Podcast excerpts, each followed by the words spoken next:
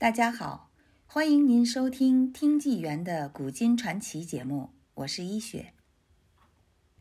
我也算半个中国人。陈纳德的未尽之路，只因这至死不渝的信念，让中共一度称他为反动的飞贼。我虽然是美国人，但我和中国发生了如此密切的关系。大家共患难，同生死，所以我也算是半个中国人。陈纳德将军与中国，随着备受争议的电影《大轰炸》的演出风潮，以抗日战争为题材的影视作品近年来也是与日俱增。抗日战史也一直是个热门话题。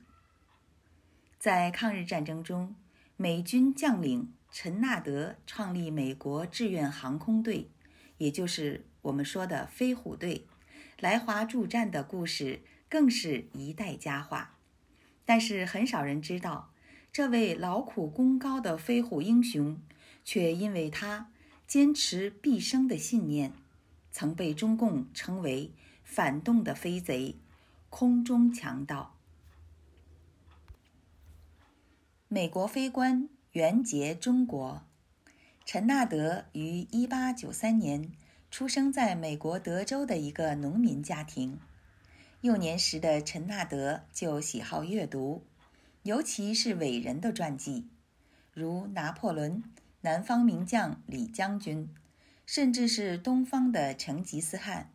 他也是一个虔诚的基督徒。他于十一岁时受洗。并一直保持着阅读圣经及祷告的习惯，这影响到他日后的行为。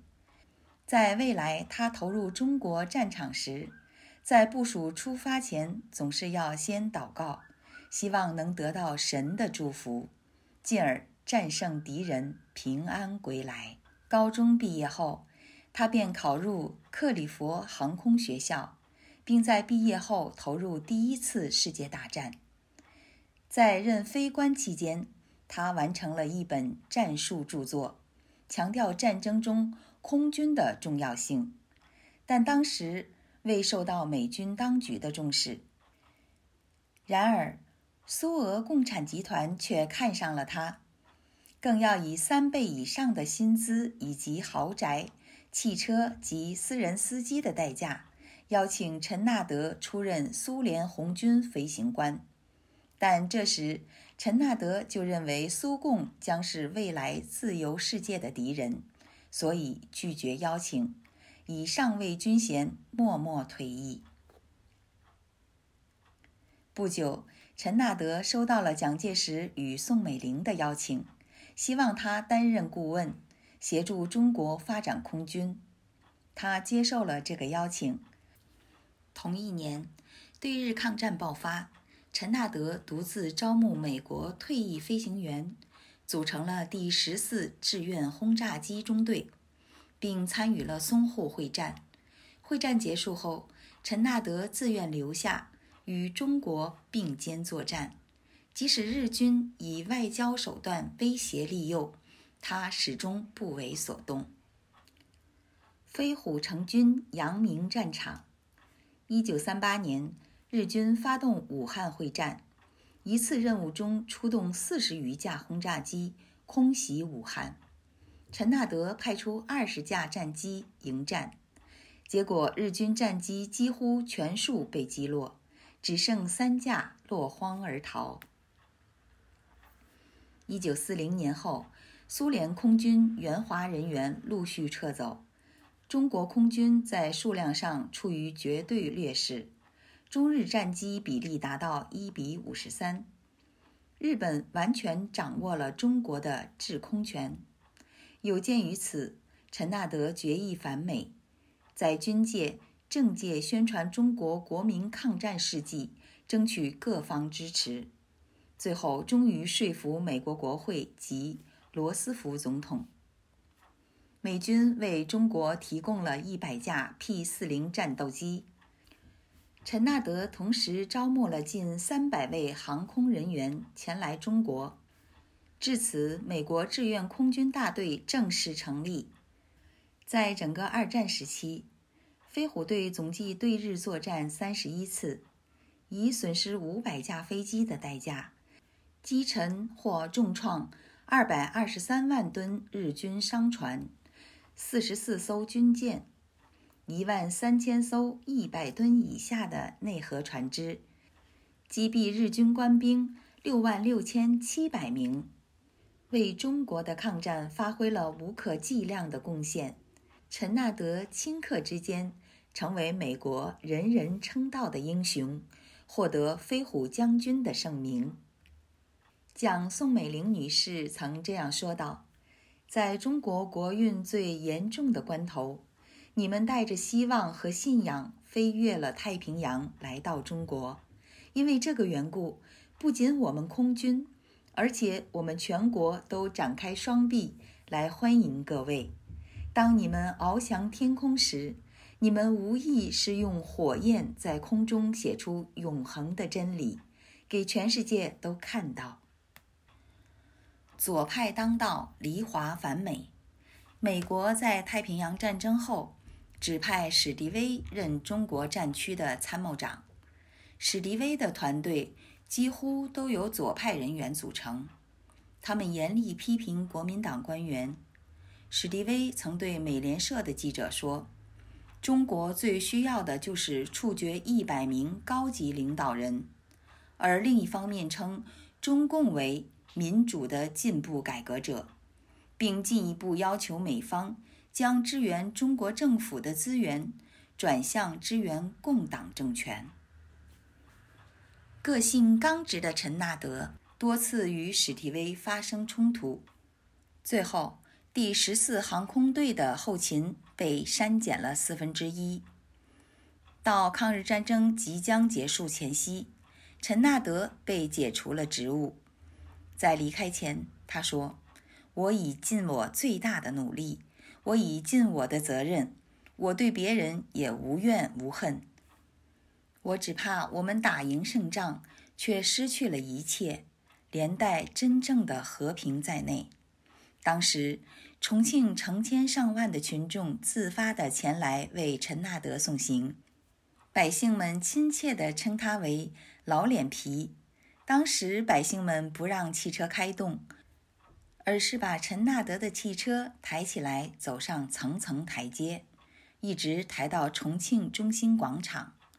在观礼台上，装饰着飞虎队的标志，中国政府授予他最高荣誉的勋章。当人们排成一队，争相与他握手的时候，陈纳德望着送别的人海，泪水淌流在他饱经风霜的脸上。一位多年来。跟随飞虎队的国军地勤人员说：“自从马可·波罗以来，还没有一个外国人能够如此博得中国人的心。”返回美国后的陈纳德，有一次参加了华人庆祝抗战胜利的游行队伍。他看着队伍中的华人，想到了在中国土地上那历经战火人民的脸庞，破碎的河山。家园势必有着更艰巨的战后工作，所以他决定重返中国。一个战士的道路。一九四五年十二月，陈纳德再次重返了中国。这时的陈纳德已意识到中共准备开始扩张的意图。然而，此时美国国会内的舆论大多是支持中共，认为。共党是得民心的土地改革者。一九四六年，苏俄开始大规模资助中共，共军也开始在各地占领军事要点。盟军统帅麦克阿瑟下令要求中共停止行动，但中共置之不理。陈纳德成立民航空运队，协助国军运送救急物资。同时，也回美国拜访多位参众议员，请求支援在中国奋战的国军部队。他向华府提出警告：国务院的对华政策是本末倒置，我发现仅六分之一的计划是用于急迫性的军援。我一再地提及到给予中国有效的军事援助，否则中共将会在未来六个月拿下华北。然而，陈纳德的努力未能改变美国的对华政策。这时，中共的正规军人数较前一年扩大了七倍以上，他们大规模向国军进攻。陈纳德运用航空队协助国军运送了高达七百万吨的物资，但难以扭转情势的发展。中共将陈纳德定位为反动的飞贼，完全否定他抗日时期的功绩，不断进行负面宣传。面对记者的追问，陈纳德仅做简单的答复：“我对于党派之争全无兴趣。”我仅是为了中国人民而战。一九四八年三月，陈纳德回国做最后的努力。他与议员们讨论美国的外交政策。他不断强调，苏俄背弃了中苏友好条约中的承诺。他正扶植一个武装叛乱的政党，反对国民政府。陈纳德要求国会全力支持国军对抗中共，因为目前共产党已控制了华北的大半部分，局势已对国军大为不利。部分参众两院的议员们虽对陈纳德的信念给予支持，但也未能改变当局的政策。这时，中国的情势也不断恶化，中共最后夺取了政权。中华民国撤退台湾。这一年，陈纳德自传《一个战士的道路》及专著《论美国对华政策》陆续出版。至死不渝的信念及未尽之路。陈纳德专心于著述，想为这一段历史留下见证，并期望日后美国政府别再重蹈覆辙。在论美对华政策的前言中，他写道：“我们美国不得不承认，我们将中国的土地拱手让给了共党。在对日本的战争中，我在重庆见识到了蒋委员长不断地号召他那衣衫褴褛的军队去抵抗那日本野蛮的进攻。他是在极大不利的因素下，英勇领导着国军走向胜利。”然而，作为盟军的美国，对他的作为如同芒刺在背。想到这点，我就感觉到可耻。我们美国怎么可能容忍，甚至帮助苏联共产势力来替代在中国被粉碎的日本帝国主义？到今日，我们中美两国六万万的民众。以及全世界自由社会的人们正受着这一连串对华政策失败的悲剧结果。不久后，韩战爆发，共党也陆续渗透中南半岛地区。美国当局至此逐渐意识到陈纳德的谏言的重要性，开始关注了台湾及在中南半岛的情势。中情局资助了陈纳德的空运队。准备让其作为东亚反共的堡垒。陈纳德的空运队在韩战争中运送了近三万吨的物资及一千余伤兵，同时让中情局的情报人员得以穿梭在韩国及东南亚之间，起了相当大的作用。一九五三年夏天开始，陈纳德在美国各地进行巡回演说。提及共党渗透东南亚的危机，这期间，共产国际开始向全世界扩张。陈纳德除了与麦克阿瑟将军一同支持中华民国反攻大陆的计划外，更主张要建立一支国际志愿空军，作为反共阵营的灭火员。只要哪里出现可能遭遇赤化的危机，便前往协助灭火。然而，这计划始终未得到国务院的支持，最后只能无疾而终。陈纳德继续经营民航空运队作为战场上的后援及情搜机构，他反共的信念一生未变，直到生命的最后，陈纳德仍不断地努力为他的信念奔走。一九五六年初，陈纳德长久以来的肺病逐渐恶化，历经多次的治疗，病情仍时好时坏。陈纳德感到自己可能将离开人世，因此用这剩余的时间好好陪伴妻子陈香梅和两个女儿。他写下了遗书：“我不知未来会如何，一切都掌握在神的手里。但是女儿们要记住，要诚实、有道德、忠贞与感恩所有人们的仁慈对待。”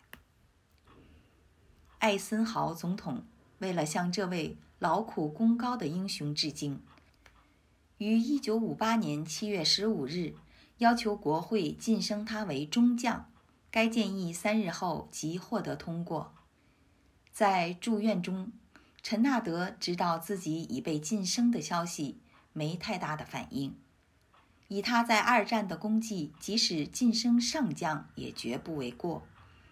他在意的已不是世间的名。面对来访的老友，他一一点头致意。此时他已骨瘦如柴，要说话已相当困难。即使在卧病期间，他仍不间断地写信给参众院议员们，请他们务必关心共党在世界的扩张，以及支持在台湾的中华民国。陈纳德将军人生的大半部分与中国紧密相连，就如同他曾说过的：“我虽然是美国人，但我和中国发生了如此密切的关系，彼此共患难，同生死，所以我也算是半个中国人。”他在生命的最后时刻仍关心着他曾奋战过的土地上的人们。希望他们能早日脱离共党的统治。陈纳德将军于一九五八年七月二十七日逝世，终年六十五岁。各国大使、军政高层及飞虎队成员们都陆续赶来参加他的丧礼。他被安葬于华盛顿特区阿灵顿军人公墓。他的墓碑正上刻着他所获得的各种奖章，背面是中文写的“陈纳德将军之墓”，这是阿灵顿公墓中唯一的中文字。